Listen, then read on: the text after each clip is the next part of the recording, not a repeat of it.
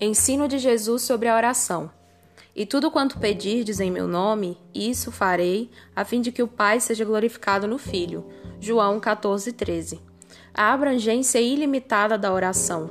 E tudo o que pedirdes. Jesus não colocou limites no alcance da oração. Podemos apresentar a Ele nossas necessidades, nossos desejos e nossos propósitos. Para Ele não há coisa demasiadamente difícil. Ele pode todas as coisas e nada lhe é impossível.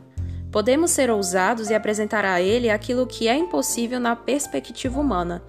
Não oramos a um ídolo mudo, mas ao Todo-Poderoso Deus. Ele está assentado no trono, tem as rédeas da história em suas mãos. Ele é poderoso para interferir no curso da história e atender o clamor de seu povo. Ouse apresentar grandes pedidos a Deus. Ouse colocar diante dele o impossível dos homens. O que o homem não pode fazer e o que a ciência não pode realizar, ele pode. A mediação eficaz da oração. Em meu nome. Não existe oração forte nem pessoas poderosas na oração. Não oramos fiados em nossos méritos. As orações são atendidas não com base nos méritos de quem ora, mas pelos méritos daquele que media a oração. Achegamo-nos a ele falidos mas ele tem todo o crédito. Chegamos à sua presença fracos, mas ele tem todo o poder. Chegamos a ele não em nosso próprio nome, mas em seu nome. Não é a oração que é poderosa. Poderoso é aquele que responde às orações. Poderoso é o mediador das nossas súplicas. A promessa segura da oração. Isso farei. Aquele que nos ensina a orar promete ouvir a nossa oração e garante-nos que a atenderá. Sendo assim, orar é unir a fraqueza humana à onipotência divina, é conectar o altar da terra com o trono do céu. Se tudo é possível para Deus, então tudo é possível por meio da oração. Sendo Deus soberano e fazendo todas as coisas conforme o conselho de sua vontade, escolheu livremente agir por meio das orações do seu povo. Tiago, irmão do Senhor, escreveu: Nada tendes, porque não pedis.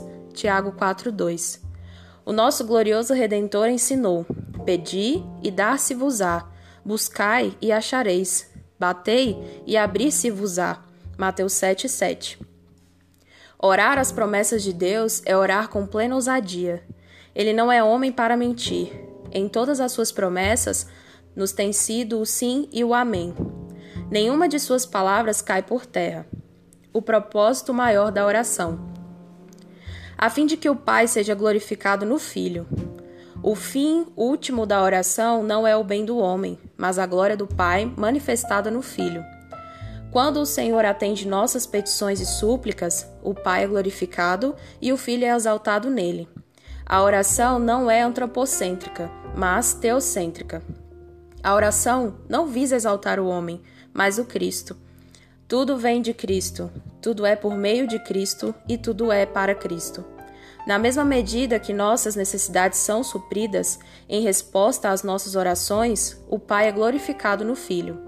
Na mesma proporção que apresentamos ao Senhor os anseios de nossa alma e encontramos nele resposta, a bênção que vem do céu a nós retorna para o céu como um tributo de louvor ao Pai o único que é digno de toda honra, glória e louvor.